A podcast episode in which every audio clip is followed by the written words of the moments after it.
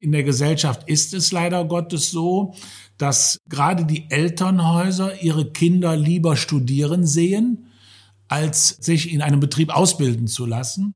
Das führt äh, zu der Schieflage, die wir jetzt haben. Wir sprechen von einem erheblichen Fachkräftemangel, der sich in Deutschland nicht nur andeutet, der schon da ist. Und gerade auch für den Bereich des Handwerks möchte ich das noch etwas pointieren und sagen, wir stehen hier vor einer Fachkräftekatastrophe.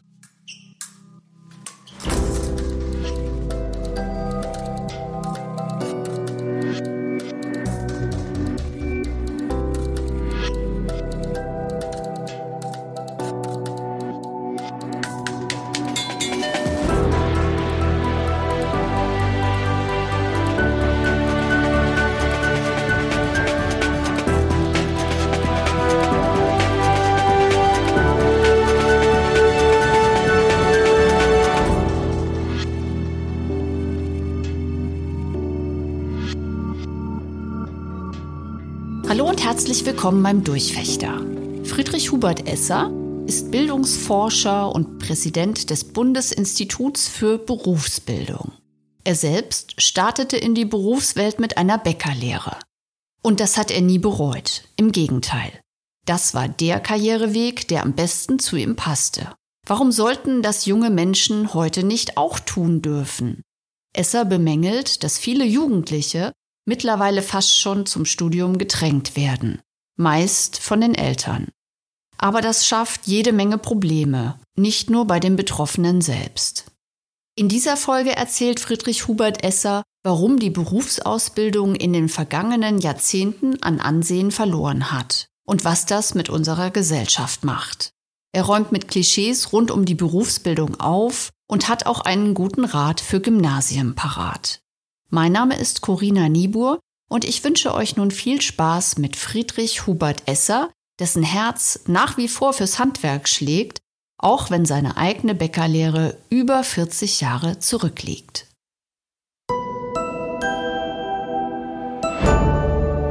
Meine Eltern hatten eine Fleischerei Betrieb und Privat war ein System. Das heißt, wir hatten ein Wohngeschäftshaus, wie das so schön heißt. Unten war der Betrieb, das Ladenlokal, die Wurstküche, also die Werkstatt. Und oben drüber haben wir gewohnt. Das heißt, das war ein System. Es war ganz normal, dass wir mit den Mitarbeitenden im Betrieb zusammen gefrühstückt, Mittag gegessen haben dass Kunden auch nach Feierabend bei uns waren und noch was abgeholt haben, was sie vergessen hatten oder wie auch immer. Das heißt also, es gab keinen Unterschied zwischen privatem und beruflichem sozusagen. Ja, dann ist man quasi in einer Handwerkskultur groß geworden, wo auch bestimmte Dinge eine Rolle spielen.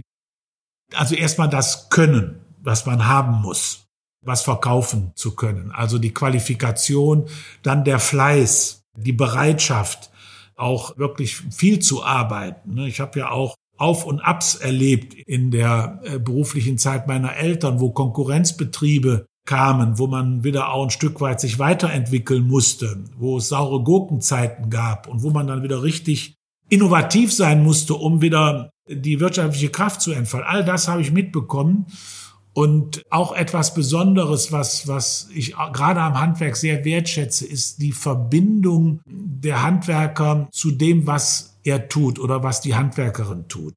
Für mich steht so als Symbol der Tischler, der über ein Stück Holz streicht mit der Hand und das Holz fühlt als Werkstoff und äh, genau weiß, was kann ich dem Holz abverlangen, was steckt in dem Holz drin und eben die Liebe zu dem Werkstoff. Das Funkeln in den Augen, ne? was ist das für ein tolles Stück Holz? Diese, ja, diese Eingehen mit dem Beruf, das Verbinden mit diesem Beruf. Gibt auch natürlich andere Bereiche, wo das auch der Fall ist. Ich will das gar nicht so. Aber das fand ich immer am Handwerk so das Faszinierende. Die sind verliebt in ihrem Beruf. Bei den Tischlern kann ich noch ein anderes Beispiel nennen ein Kunde gibt einen, ja, eine Schrankwand in Auftrag. Und der Tischler fängt an, diese Schrankwand zu bauen und vergisst nachher, weil er so viel Spaß an dieser Arbeit hat und so kreativ und innovativ ist, vergisst er total die betriebswirtschaftliche Seite. Und er merkt gar nicht, dass er, dass er 50 Stunden mehr an diesem Teil gearbeitet hat, als er an sich musste, um, ich sag mal, den Gewinn auch nachher dem, im Gesamtpreis unterzubringen. Das ist natürlich betriebswirtschaftlich sehr schlecht, aber es drückt nochmal so das aus, was für mich so ein Handwerker ausmacht. Nicht jetzt im Grunde die mangelnde BWL, um Gottes Willen, sondern dieses Kreative und was ja schon teilweise auch was mit Kunst zu tun hat, wenn man dann doch so kreativ und verliebt in seine Arbeit ist, dass man gar nicht mehr merkt, wie äh, lange und wie intensiv man unterwegs ist in diesem Bereich. Und dann sind wir natürlich auch, letzter Satz dazu, wirklich bei der Kunst angelangt, wenn ich mal nachdenke darüber, wie lange Michelangelo an seinem David gearbeitet hat. Ja, da erzählen uns ja auch immer die Historiker, der hat kaum geschlafen und nichts mehr anderes gemacht, als an diesem Kunstwerk zu arbeiten. Und das ist so etwas, was auch ein Stück weit in einem Handwerker und einer Handwerkerin steckt. Das ist das, was Handwerk ausmacht und deshalb habe ich nie die Bindung zum Handwerk verloren.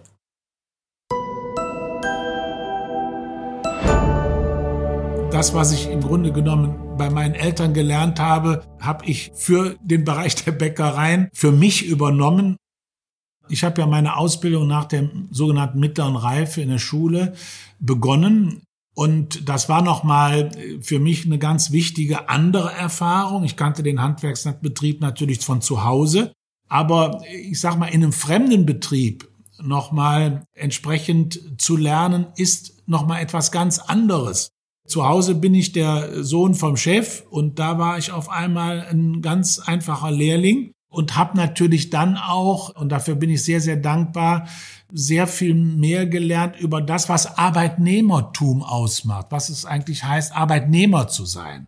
Und das unterscheidet sich doch ein Stück weit von dem, was so ein, ja, ein selbstständiger Meister denkt und welche Ansprüche er hat. Und das war für mich eine ganz, ganz wichtige Erfahrung. Das andere, ja, mit dem frühen Aufstehen, äh, das war äh, ein Stück weit zweigeteilt, muss ich sagen. Das eine war, wir hatten gesetzliche Vorschriften seinerzeit. Das war 1977, als ich meine Lehre begonnen hatte. Da durften die Auszubildenden erst um 6 Uhr mit der Ausbildung beginnen. Das hatte was mit dem Jugendarbeitsschutzgesetz zu tun. Aber die Krux war, wenn man dann erst um 6 Uhr kam, da war schon die Hälfte war schon passiert. Somit bin ich dann einfach auch früher gekommen, natürlich, um alles mitzubekommen, weil das Ziel war, man sollte, und das macht mir auch den Spaß an einer Ausbildung aus, wenn man irgendwann, ich will nicht sagen eine vollwertige Kraft, aber möglichst schon in einem Team integriert bestimmte Arbeiten machen kann. Das heißt also, weg vom Zugucken und Anreichen, ja, und beobachten mehr der aktive Produktionsfaktor zu werden. Äh, das war auch meine Motivation, dann doch früher aufzustehen, damit man alles mitbekommt. Und im Unterschied zu heute, deshalb sage ich auch, die Ausbildung war kein Zuckerlecken, war da gar nichts digitalisiert. Das heißt, das Erste, was wir gemacht haben, waren, die Mehlsäcke aus dem Keller zu holen, aus dem Lager zu holen ja, das war nicht nur schwer, das war auch anstrengend. Und vor allen Dingen dann, wenn man abends noch mit den Freunden unterwegs war und nur vier, fünf Stunden geschlafen hatte, da war das äh, natürlich auch die richtige Arbeit zu Beginn, um wieder richtig wach zu werden. Ich brauchte damals, ich war schulmüde. Also ich fand an der Schule noch Sport, Religion und Musik gut, aber alles andere hat mich im Grunde nicht mehr interessiert. Ich darf das mal so sagen. Hatte keine Lust mehr und brauchte wirklich mal was anderes. Und äh, die Ausbildung hat mir genau das andere gegeben. Das ist auch für mich total interessant, auch in der Rückschau, dass ich über die Arbeit im Betrieb und über all das, was als das Lernen im Betrieb ausmacht, wieder auch Spaß bekommen habe an Schulunterricht, also in der Berufsschule.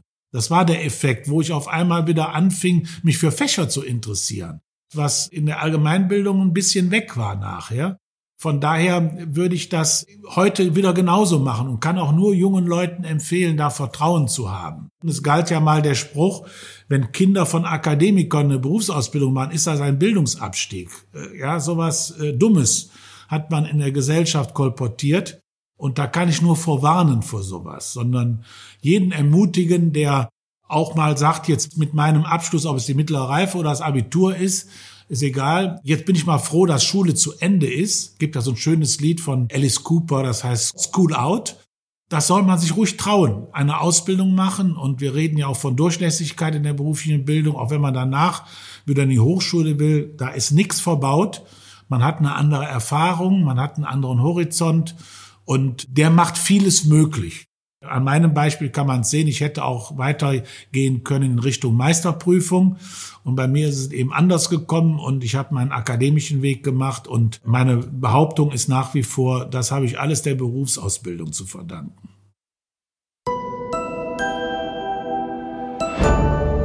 In der Schule geht es darum, eine, ich sage jetzt mal, eine gute Note in einem Fach zu schreiben.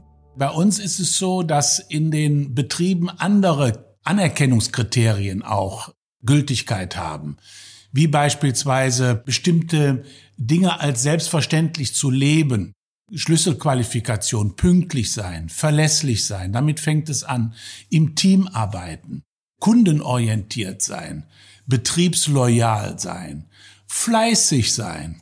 Das sind so Dinge, die eine hohe Anerkennung im Betrieb finden. Und wenn sich das dann verbindet auch mit einer Motivation zu lernen, von der, ich sag das mal so, von der Beistelllehre, sprich das Schauen, das Zugucken, das Beobachten, in den Workflow zu kommen, in das Mitarbeiten zu kommen. Das sind Dinge, die dann ganz andere Wirkungen auf die Persönlichkeit haben als in der Schule, wo es doch da mehr drum geht, und ich möchte Schule um Gottes Willen nicht schlecht reden, aber es ist eben der Unterschied, wo es eben darum geht, in den Fächern zu denken, da Dinge zu lernen, das in Klausuren wiederzugeben oder Klassenarbeiten, dann kommt das nächste Thema ran. Das ist, das ist natürlich in den Betrieben viel, viel anders. Und äh, dann ist natürlich auch gleichermaßen beschrieben, was die Berufsbildung auch von der Schule unterscheidet, wenn es um Persönlichkeitsentwicklung geht. Ja, gerade auch bei uns im dualen System wird ja in der Ernstsituation gelernt. Das heißt, es ist nicht irgendwie so außen vor im Elfenbeinturm, sondern man lernt im Kontext dessen, was nachher im Beruf auch gefordert ist. Das ist natürlich auch ein großer Vorteil mit Blick auf die Verwendbarkeit dessen, was ich gelernt habe. Ja, in verschulten Berufsbildungssystemen ist es oft so, dass man bei dem Schritt hinaus aus der Schule hin in den Arbeitsmarkt große Probleme hat, sich zurechtzufinden, im Betrieb warm zu werden, auch gerade diese Kriterien aufzunehmen, die ich gerade ein Stück weit beschrieben habe. Und hier sind die Übergänge bei uns, wenn wir, wenn man im dualen System gelernt hat, in den Arbeitsmarkt fließend. Im Grunde genommen ist das dann nicht mehr der Sprung ins kalte Wasser, sondern man ist dann schon sehr gut auf die Praxis in den einzelnen Branchen auch vorbereitet. Wichtig ist natürlich, Berufsbildung ist in Deutschland ein Standortfaktor. Ja, wir sind ja ein Land, eine Wirtschaft, die sehr stark auf die Facharbeit der Menschen setzt, wenn Sie denken, dass über eine Million junge Menschen nach wie vor in Deutschland ausgebildet werden. Aber berufliche Bildung ist nicht nur Qualifizierung und Vorbereitung auf das Arbeitsleben, sondern Berufsbildung zeichnet sich auch dadurch aus, dass sie einen Beitrag leistet zur Sozialisierung von Menschen, zur Erziehung von Menschen, zur Bildung von Menschen. Bildung hier meint natürlich auch der Blick über den Tellerrand, auch äh, Dinge zu erfahren, kennenzulernen, die jenseits, ich sag mal, der verwertbaren Lernziele am Arbeitsplatz sind. Somit äh, leistet die berufliche Bildung auch etwas, was wir alle in diesem Land wollen. Das heißt, Menschen, die in unsere demokratische Grundordnung hineinwachsen, die auch die Teilhabe dann auch haben und äh, somit auch in unserem Land mitgestalten. Und somit nehmen wir auch vielen, ich sag mal, die Mühen weg, die man aufnehmen muss, wenn man Menschen beispielsweise helfen muss, weil sie gering qualifiziert oder gar nicht qualifiziert sind, weil sie in die Armut abrutschen. Und hier ist berufliche Bildung natürlich auch so etwas wie Prävention und mit Blick auf Arbeitsmarktverwertbarkeit auch in vielfältiger Hinsicht auch so eine Art Versicherung. Das teilen wir mit der Schweiz und äh, mit Österreich, wo ja auch das duale System zu Hause ist. Und wir sehen, dass hier auch gleiche Effekte generiert werden. Wenn Sie mal schauen, wir sind als Deutschland die viertstärkste Volkswirtschaft in der Welt. Die Österreicher und Schweizer sind, tun sich auch mit einer starken Volkswirtschaft hervor. Und äh, ohne Zweifel ist hier auch zu erkennen, dass die Art und Weise, wie wir qualifizieren, wie wir den Fachkräftenachwuchs entwickeln, dass das äh, gerade auch auf die Vorteile zurückzuführen ist, wie sie im dualen System entsprechend angelegt sind. Wir beobachten ja hier bei uns in Deutschland, dass wir ja einen sehr erfolgreichen Mittelstand haben. Man sagt ja auch, Mittelstand und Handwerk sind das Rückgrat der Wirtschaft. Das hat natürlich Gründe und die sind vor allem darin zu suchen, dass es immer wieder gelingt, mit dem Strukturwandel Schritt zu halten, beziehungsweise auch ein Stück weit den Strukturwandel zu gestalten. In der Berufsausbildung gibt es natürlich da im dualen System auch ein paar ganz für mich markante Punkte, wo so richtige Schritte, große Schritte zu Veränderungen erfolgt sind. Das hat zum einen zu tun mit der, ja, ich nenne es mal so, das ist auch ein, ein, Kernthema für jeden Berufsbildner, die Neuordnung der Metall- und Elektroberufe. In den 80er Jahren wo es nicht nur darum ging, die Automatisierung, die sich da schon in den Werkstätten bemerkbar gemacht hat, mit computerunterstützten Metallverarbeitung, mit computerunterstütztem Schweißen und ähnlichem, dass zu der Digitalisierung hinzu kam eine Veränderung auch der Pädagogik, auch der Ziele, die man mit Berufsbildung verfolgte. Das heißt, hier wurde es nochmal sehr deutlich, dass Berufsausbildung nicht nur heißt, die Fachqualifikation zu entwickeln, sondern dass wir und hier kommt das Stichwort Bildung auch sehr stark zum Tragen, dass es darauf ankommt, mit der Berufsausbildung den Menschen eine Befähigung zu geben, auch selbstständig handeln zu können. Das heißt, die Selbstständigkeit auch am Arbeitsplatz zu unterstützen, die dann auch abgeleitet einen Beitrag zur Persönlichkeitsentwicklung sein soll, der handelnde Mensch in der Gesellschaft, der selbstverantwortende Mensch. Das heißt also weg von einer Engführung, einer sehr stark, ja, vordefinierten Arbeitswelt, hin zu einer Arbeitswelt, die sehr stark auch vom Arbeitnehmer an seinem Arbeitsplatz selbst gestaltet wird. Das ist in den 80er Jahren sehr massiv vorangetrieben worden. Wie gesagt, mit der Neuordnung dieser Metall- und Elektroberufe. Und das führte natürlich dann auch dazu, dass man auch die Curricula anders beschreiben musste, eben auf das selbsttätige Handeln der Menschen. Und das bedeutete natürlich auch, dass der Ausbilder sich weniger als ein Vormacher versteht, Ne? Und der Auszubildende macht eben nach und vormachen, nachmachen, so ein Rhythmus darstellt, sondern dass der Ausbilder eher ein Moderator wird, ein Verbinder wird zwischen dem, was an den Arbeits- und Ausbildungsplätzen erforderlich ist und wie man dem jungen Menschen helfen kann, einen Zugang zu dieser Arbeit zu finden. Und das vor allen Dingen in der Art und Weise, dass der Auszubildende versucht, selbsttätig an die Lösung des Problems zu kommen. Und das war schon ein Riesenschritt und das hat sich dann auch weiter entwickelt, diese Handlungsorientierung in das, was wir heute kennen. Das kam dann später in den 90er Jahren, die sogenannte Kompetenzorientierung. Und die hatte dann nochmal so ein, ich sag mal, so eine Spitze, die ganz interessant ist, mit dem sogenannten Prinzip der Outcome-Orientierung. Und Outcome-Orientierung heißt, es kommt nicht mehr darauf an, welchen Weg du gegangen bist, sondern es kommt darauf an, was du bist, was du kannst. Also eine Kompetenzorientierung in der beruflichen Bildung, die dann natürlich auch zu einer höheren Flexibilität auch im Denken anregt dass es nicht immer nur noch monokausale Zugänge zu bestimmten Zielen gibt, sondern dass man bestimmte Kompetenzprofile auf unterschiedlichen Wegen entwickelt und entwickeln kann.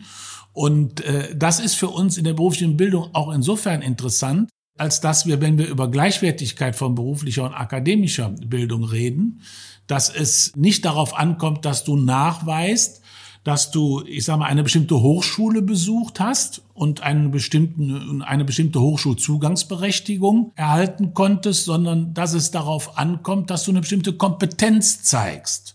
Und das ist das Entscheidende. Also nicht der Bachelor ist entscheidend und auch nicht der Meister ist entscheidend, sondern gleichwertig sind die beiden deshalb, weil sie im deutschen Qualifikationsrahmen und im europäischen Qualifikationsrahmen im Kompetenzprofil als gleichwertig anerkannt sind.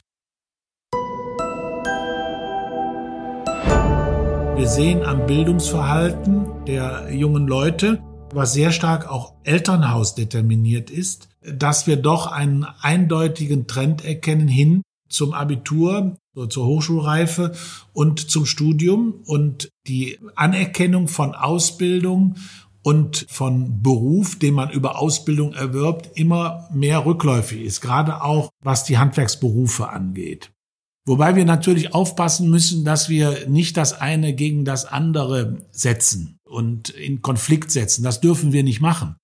Aber wo ich etwas zu bedenken geben, ist, dass natürlich wir auch sehen, das zeigen auch Studien, dass viele junge Menschen, die gerne eine Ausbildung machen würden und auch Kompetenzen dafür mitbringen und weniger diejenigen sind, die nach der Schulbank direkt die nächste Lernbank wieder drücken, dass die auch ein Stück weit heute, weil es so auch so eine Art Erwartungshaltung geworden ist, auch ein Stück weit ins Abitur getrieben werden, ins Studium getrieben werden. Wir natürlich auch beklagen, dass es nicht unbeträchtliche Abbrecherquoten immer noch gibt, dass ein Stück weit auch das Vertrauen nicht mehr da ist und die Anerkennung nicht mehr da ist für Ausbildung und für einen Weg in die Weiterbildung hinein, die dann auch zu entsprechenden Führungspositionen natürlich gehen kann. Das bringt uns mit Blick auch auf die demografische Entwicklung zunehmend in Schwierigkeiten. Was dann auch bedeutet, dass zum einen wir fürchten müssen, dass natürlich, wenn die eigentlichen Fachkräfte nicht mehr da sind oder immer weniger werden, aber die Arbeit ist noch da und die Probleme sind noch da, die zu lösen sind, dass es andere Quellen gibt, die versuchen hier diese Lücke zu füllen. Das müssen ja auch nicht immer dann die qualifiziertesten sein. Das heißt, dass wir hier Gefahr laufen, in bestimmten Bereichen auch unterversorgt zu sein, schlecht versorgt zu sein, das dann auch dazu führt, dass, ja, dass bestimmte Dinge, die wir zum Lebensgenuss brauchen, dass die einfach nicht mehr da sind, dass man sie nicht abrufen kann. Oder auch, und hier denke ich mal beispielsweise an ein Handwerk, den wir heute Anlagenmechaniker, Sanitär, Heizung, Klima nennen, dass wir aufgrund der Knappheit dieser Expertise Handwerkerstunden demnächst bezahlen müssen, die exorbitant sind, weil wir keine Leute mehr haben. Das ist schon ein Szenario, was sehr realistisch ist in den nächsten 10, 15 Jahren, wenn wir diesen Trend nicht insoweit ein Stück weit korrigieren, dass wir wieder mehr junge Leute finden, die beispielsweise einen solchen Beruf, bleiben wir mal bei diesem Beispiel, Anlagenmechaniker, Sanitärheizung, Klima, lernen. Denn was macht gerade auch diesen Beruf aus? Zwei Dinge kommen mir hier vor allem in den Blick. Das eine ist, es ist ein Beruf, der sehr stark auch dem Digitalisierungstrend folgt. Das heißt also, dass äh, hier auch immer weniger geschraubt wird, gelötet, geschweißt wird und immer mehr mit hochtechnischen Systemen man hier zu tun hat. Wenn Sie heute in einen Neubau beispielsweise gehen, in einen Keller, dann werden Sie, ich sage mal, Heizungsanlagen sehen, die ganz smart sind, die ganz überschaubar sind. Das ist Elektronik pur. Und wenn Sie das mal vergleichen mit alten Ölheizungskellern von Altbauten, das ist was ganz anderes. Also das heißt, auf der einen Seite dieser Digitalisierungstrend, den man in diesem auch Berufsbild erkennt. Und zum anderen, was ich auch hochspannend finde, ist die Anbindung an die großen Ziele, die wir jetzt auch im Koalitionsvertrag wiederfinden, wie Energiewende, wie Klimawandel. Also genau das Smart Home bauen, das Smart Home warten, diese Anlagen reparieren zu können. Also das, was auf Umweltschutz abstellt, auf Nachhaltigkeit abstellt, das ist alles in diesem Beruf drin. Und wir brauchen hier vor allen Dingen auch junge Leute, die auch Spaß haben an Mathematik, an Physik, an Chemie, also an Naturwissenschaften, an, an äh, Informationstechnik, weil dieser Beruf eben so diese Vielfalt mittlerweile einfängt. Aber wenn Sie mal heute Eltern befragen oder junge Leute befragen, die haben teilweise noch Klischees im Kopf, was diesen Beruf mal vor Jahren begleitete, die heute überhaupt nicht mehr da sind. Ne? Das macht uns das Problem, ne? dass auch viele Menschen gar nicht wissen, was steckt eigentlich in diesen Berufen an Anspruch, an Können, an Bildung, auch an Moderne und äh, deshalb auch an solche Berufe gar nicht denken. Die Problematik, die natürlich auch dahinter steckt, ist, dass der Mangel an dieser gesellschaftlichen Anerkennung, den wir hier feststellen, hat natürlich etwas damit zu tun, dass wir sehen, dass die Wissenswirtschaft und Gesellschaft, so wie wir sie soziologisch beschreiben können, sehr stark mit einer Tendenz der Verkopfung von Bildung zu tun hat, wenn ich mich mal so ausdrücken darf. Das heißt also, derjenige, der theoretisch gut ist, wird anerkannt und derjenige und diejenigen, die eine eher wie wir das so schön sagen, praktischere Leistung und Kompetenz mitbringen. Das ist nicht mehr so schick in unseren jetzigen Zeiten. Das ist ein Punkt, den man natürlich auch wieder gerade rücken muss. Sie haben eben den Schneiderberuf äh, genannt. Ich brauche gar nicht äh, bei Dior anzufangen, wo man mal sehen kann. Das finde ich auch immer total spannend. Ich kann mich erinnern an eine sehr schöne Dokumentation über Karl Lagerfeld, den ja alle kennen. Und diese ganze Welt dieser Textilmoderne aus Paris. Und im Kern sind es ganz hochqualifizierte Schneiderinnen und Schneider, die ihr Handwerk in Perfektion können, die beispielsweise die Kleider, die dann äh, jedes Jahr als neue Mode äh, veröffentlicht werden, in einer Schneiderei herstellen. Also der Blick für so etwas, also für hier ist es schon bald Handwerkskunst, aber der Blick für diese hohe Kompetenz, der geht ein Stück weit verloren. Also das war ja, wie Hannah Arendt sagt, den Homo Faber ausmacht, den den gestaltenden, das schöpferische an handwerklicher Arbeit gerät völlig aus dem Blick. Hier ist es wichtig und das hat natürlich auch etwas mit Schule zu tun, dass man in den Schulen eben nicht nur die Basics des Umgangs mit dem Computer lernt, sondern dass man auch in den Schulen, in der allgemeinen Bildung erkennt, was Kreativität, menschliche Schaffenskraft, die eine Verbindung von Kopf, Herz und Hand ist, dass das auch Bildung ist. Und das ist, glaube ich, ganz wichtig mit Blick auf die Akzeptanz bestimmter Berufe, wo genau das eingefordert ist, was Pestalozzi seinerzeit mit Kopf, Herz und Hand meinte. Wir brauchen gerade in der Zeit, wo die Digitalisierung fortschreitet, wo auch die Inhalte von Berufsbildung zunehmend abstrakter werden, brauchen wir gerade jetzt und in der Zukunft starke Berufsschulen, die als dualer Partner das anreichern und im Grunde genommen rund machen, was in den Betrieben qualifiziert wird. Es ist richtig, dass wir zunehmend Probleme haben, mit einer ausreichenden Anzahl von Lehrenden in den berufsbildenden Schulen. Und das hat natürlich schlicht und ergreifend damit zu tun, dass anscheinend auch dieser Beruf, diese Aufgabe nicht mehr so attraktiv ist wie beispielsweise das Arbeiten in einem Betrieb oder in einem größeren Unternehmen in der Wirtschaft. Da spielen viele Dinge eine Rolle, da spielen die Verdienstmöglichkeiten eine Rolle. Das ist natürlich auch eine Frage, inwieweit man bereit ist, sich auf Basis einer ökonomischen Ausbildung. Ja, die Berufsschullehrenden werden ja im Grunde genommen im Rahmen eines Wirtschaftsfaches oder eines Ingenieurfaches ausgebildet, dass man äh, dann doch weniger bereit ist, das in eine pädagogische Konzeption zu bringen und in pädagogischen Kontexten zu leben, auch in einem Beruf. Das bringt uns natürlich in der beruflichen Bildung zunehmend unter Druck, Vielleicht, um es noch ein bisschen weiter zu denken, warum das so schwierig geworden ist.